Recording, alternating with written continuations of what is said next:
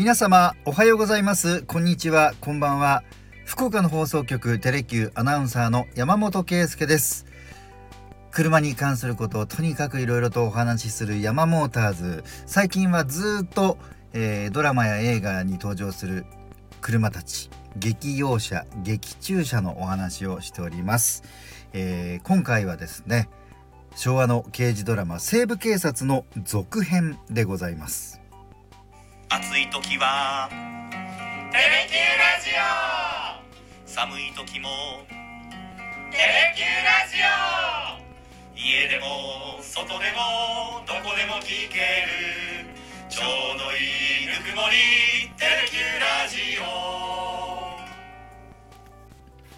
西部警察は石原プロモーションテレビ朝日による刑事ドラマで、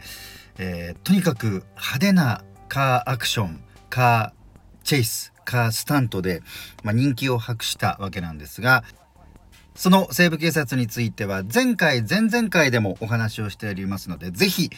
お立ち寄りいただき聞いてもらいたいなというふうに思います。その西部署大門軍団には優秀な刑事たちに加えて特殊車両も次々に段階的に配備されていきます。で最初の方は、えー、前回お伝えした、えー、ジャパンスカイラインをベースとしたマシン X それからフェアレディ Z をベースにしたスーパー Z というものがあったんですが実はそのスーパー Z と同じタイミングでしたね。その時に登場したのがマシン RS という車でした。ベースとなった車両は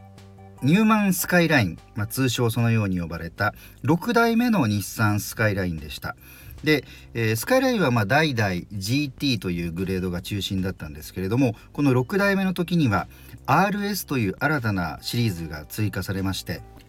歴代スカイラインはエンジンが直列6気筒、まあ、シリンダーが6つ並ぶエンジンだったんですけれどもこの RS は4気筒4つのシリンダーで、えー、合計 2000cc というエンジンだったんですね。そのスカイライン RS をベースにして作られた西部署の特殊車両がマシン RS でございました。でまあ劇中のその特別装備としては全方向回転式のサーチライトそれから、えー、赤外線サーモグラフィー対応のビデオカメラこれはですね助手席の窓からニョキッと外に出して、えー、撮影することができるカメラ。で車載コンピューターとかあとはえー、周辺の信号を操作する装置赤にしたり青にしたりといったものが装備されていたんですね。であのマシン X 初代の特殊車両、えー、黒のジャパンスカイラインと同様に、まあ、助手席に、えー、そういったコンピューター類が数多く搭載されていたということなんですね。あそうそうそれからボディカラーは赤と黒のツートンカラーでございました。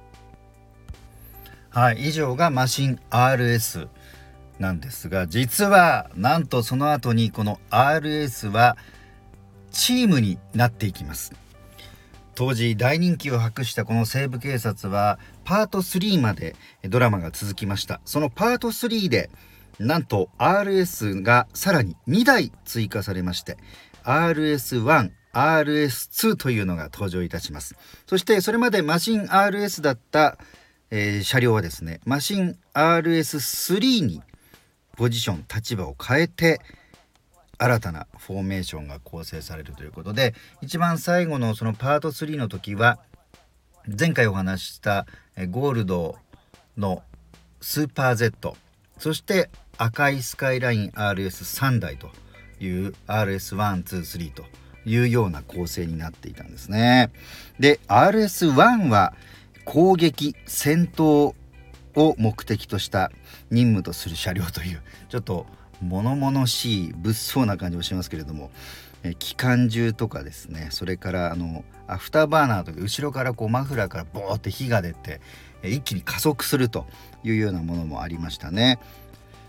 まあ、攻撃戦闘が主な任務ということなんですけれどもいろいろな各種コンピューターも助手席につけられておりました。そして RS2 こちらは情報収集車という位置づけでございました。さまざ、まなあコンピューターはもちろんのこと通信機器も備わっていましてまあ、えー、実際の劇中では海外とも更新が可能なものというふうになっておりました。で RS1 と3はパトライトがあの上に普通に屋根にですね普通のパトカーのように乗っていましたがこの RS2 はえっ、ー、とボディの横にニョキッとパトライトが出てくるというものでしたねでそのライトは横長の普通のパトカーのものではなくて、まあ、覆面パトカーと同様の丸いパトライトが左右にニョキッと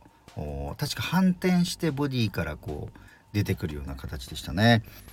この RS2 は情報収集を目的としていることをまあ象徴するように実は長いアンテナが、えー、出ております。これはですねちょうど屋根の後ろの方から放物線を描いて最終的にリアのトランクのところに止められているものが左右に両方ちょっとこう半円を描くようにですね、えー、両方2本長いアンテナが装備されております。ということでその RS123 という真っ赤なスカイライン RS が西部署の大きな武器として登場したというのがパート3でございました。それからあのこれはパート3ではないんですけれども比較的早い段階からあったのがえー、っとね日産のこちらももちろん日産なんですけれどもサファリという、えー、本格的なオフローダーです。今はあのそのサファリはありませんけれどもトヨタのランドクルーザーのような大型の大きめの、えー、本格4駆だったんですね。で、えーと今は海外ではパトロールという名前で今も売られているんですが日本の市場には今はありませんでそのサファリもこれもまた普通のサファリじゃなくさまざまな専用の改造が施されておりました車の後ろの方があーシートが取り払われてちょっとこう真ん中に、まあ、指揮官司令塔のような席があってそこからさらに上の屋根が開いて攻撃ができたりとかっていうのがありました。でさらにこれぜひね皆さんもちょっとこうお休みの日のちょっとお暇な時間にインターネットで調べていただきたいんですけれどもこのサファリは後ろに真四角のタンク型の車両をつなげて、まあ、いわゆる牽引ですね。それを引っ張って出動することがあります。でその後ろには実は大量の水が積み込まれていましてサファリの屋根の上に搭載されているホースから極めて高い水圧の水を放ち相手を攻撃するという そういうようなあものもありました。これは確かねあの犯人の車がその水圧で横転したりとかあとこうプレハブのような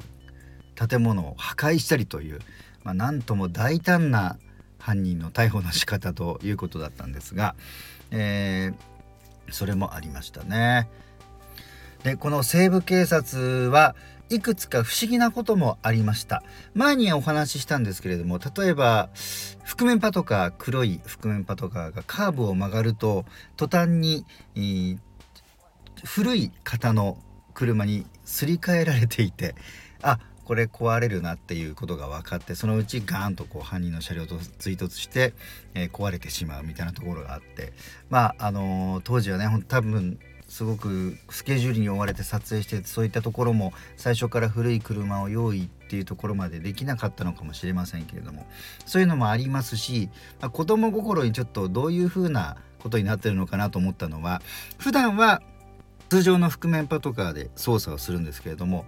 どのタイミングでそういった特殊車両に大門軍団は乗るのかと、まあ、最終的に犯人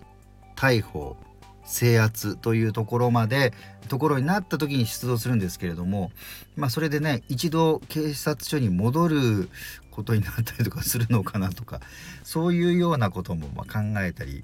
えー、その先ほど言ったサファリに至っては、まあ、どのタイミングで、えー、水を乗せて牽引して走るのかっていうようなところっていうのはまあ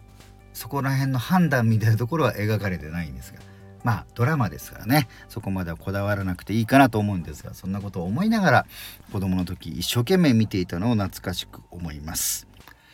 今回も劇用車劇中車のシリーズ西部警察のお話でございました。